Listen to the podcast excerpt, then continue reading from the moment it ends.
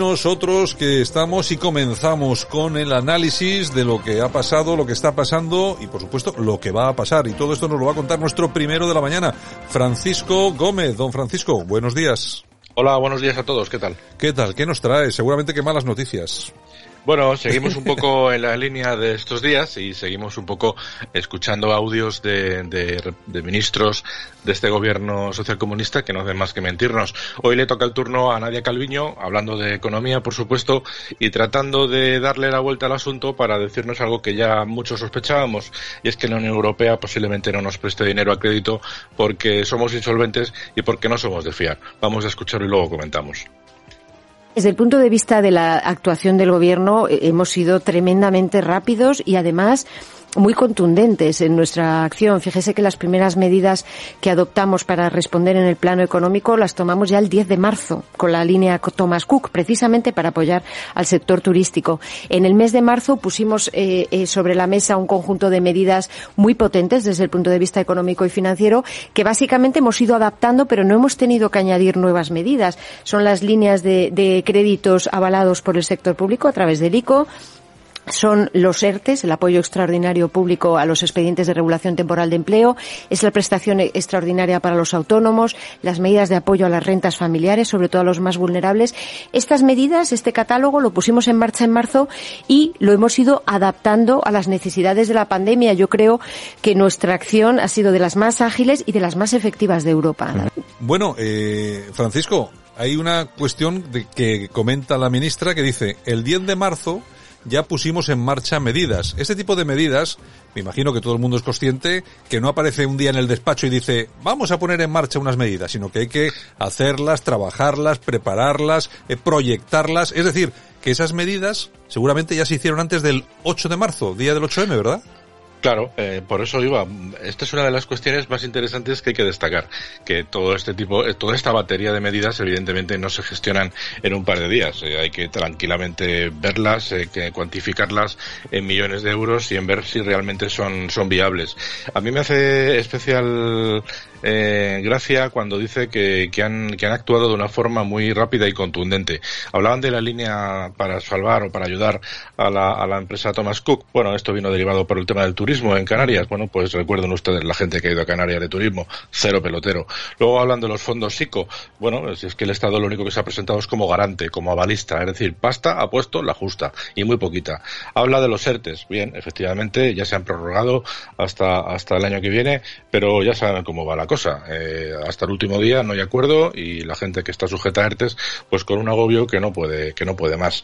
Y el tema del salario mínimo eh, o el fondo este para, para el salario mínimo, vamos, lo que viene siendo la ayuda a, a, los más vulnerables, pues todos sabemos que al final lo han recibido muy poquitas familias. Incluso hay algunas ocasiones en las que, como lo están pagando en algunas ocasiones las comunidades autónomas, simplemente se abona la diferencia, ¿no? Con lo que hay gente por las redes que está diciendo, pues que el Estado le está ingresando 5 euros, 7 euros, 9 euros.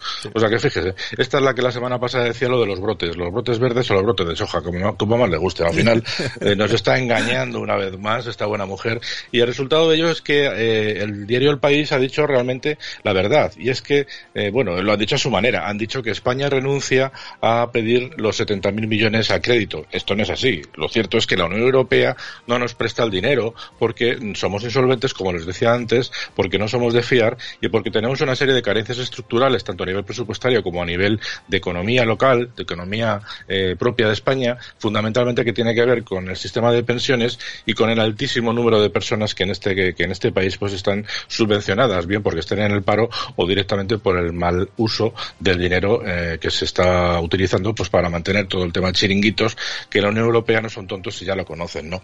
En todo caso decir que España al final parece ser que solamente de los 60.000 millones eh, a fondo perdido va a recibir treinta y tantos mil porque hay que pagar otros 30.000 para, para poder cobrarlos y hasta las hasta los 60 o 70.000 que dicen que se van a cobrar pues ven complementado con los fondos SURE y los fondos MERE, pero es que eso no hace falta, los fondos MEDE, perdón, eh, para eso no hace falta eh, estar en una situación crítica, simplemente con pedirlo si se ajusta a las necesidades y como es para pagar generalmente pensiones y subsidios, pues eso generalmente se suele decir que sí. En fin, más de lo mismo con respecto al tema, al tema de que nos siguen engañando a través de las, de, las declaraciones que nos hacen. Y si quieres, Santiago, pasamos al tema de la semana, que es el tema estrella, ¿no? El tema de la moción de Vox. Ayer vimos como Carmen Calvo le atizaba bien de lo lindo al Partido Popular. Hoy ha salido delante del plasma, como siempre, un plasma azul moderado. y, hoy Ábalos pues ha hecho más de lo mismo. Le ha vuelto a dar caña y le exige al Partido Popular que trague, como va a pasar. Vamos a oírle. Le pedimos a Casado que sea valiente y diga de una vez a los españoles qué pueden esperar de él.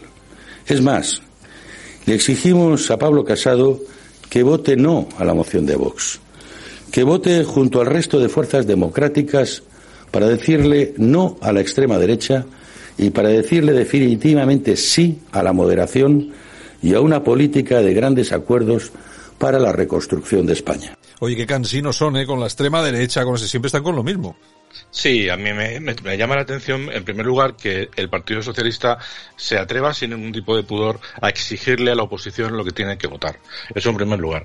En segundo lugar, me, choca que diga que se unan al resto de fuerzas democráticas. Estamos entendiendo como fuerzas democráticas Bildu, Partido Nacionalista Vasco, los gallegos, los Matacuras de Esquerra, los de Junts por Cat y, no sé, bueno, alguno más, alguno más se queda por ahí suelto. No sé, los de la CUP, en fin, toda esta amalgama de indeseables que están en, en el Congreso y que forman parte del, del grupo mixto y que jamás debería tener la importancia que tiene, pero está condicionando la vida de todos los españoles.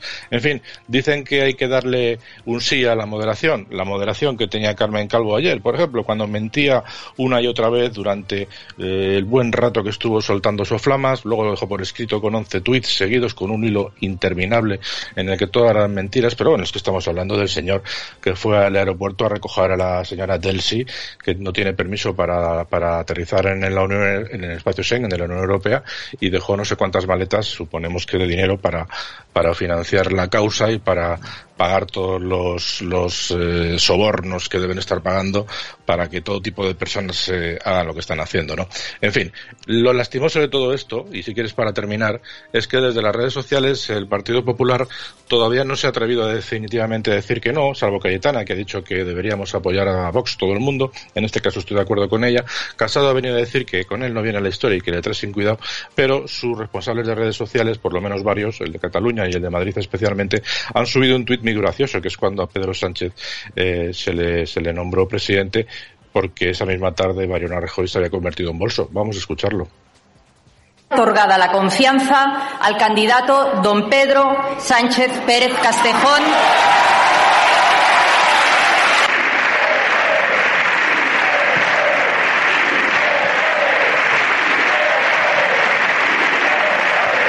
Qué alegría, qué alegría. Pues el triste y moderado PP me da la impresión que lo que no quiere volver a escuchar es esto. Ellos están diciendo que como no saben las cuentas, no quieren escuchar otra vez estos gritos de si se puede y que, y que la izquierda manda en España, pero es que debería ser al contrario. Aunque no salgan los, aunque no salgan las cifras, yo creo que es un momento interesante para decidir si se está a favor o se abstienen ante el peor gobierno de la historia de España hace 80 o 90 años, ¿no? Yo creo que al final, aunque se perdiera la moción, tenía que finalizarse precisamente con los gritos y los aplausos y los aplausos de la bancada del centro derecha, dejándole claro a España que existen, que están ahí para algo y no para darnos más penas que alegrías. En fin, este es el centro derecha que tenemos. Faltan pocos días para que termine este culebrón y a partir de que termine el culebrón, como digo, pues cambiará muchas cosas con respecto a la forma de entender lo que el Partido Popular hace en este país, por lo menos bajo mi punto de vista y por mi parte, desde luego que sí. Se acabó la tontería con el PP si en este caso no le da un visto bueno a todos aquellos que estamos enfrente de este gobierno social comunista, llámense Vox o llámense Perico los Palotes. Don Francisco Gómez, muchas gracias por estar con nosotros esta mañana y bueno, eh, volvemos mañana y tenemos días para hablar de la famosa moción, ¿eh? Sí, porque es un tema bastante importante, no por el resultado en sí mismo, sino por lo que supone enfrentarse y plantar cara a este gobierno, aunque sea para perder. Eso es igual. Si en un partido de fútbol, imagínate, no nos ponemos delante para intentar jugar aunque se pierda, para eso no salimos. Pues que no salga el PP, como dijo ayer el amigo David Rodríguez, que se disuelvan. Un abrazo. Hasta mañana. Ya puedes escuchar este programa en podcast en la dirección podcast.radiocadena.es.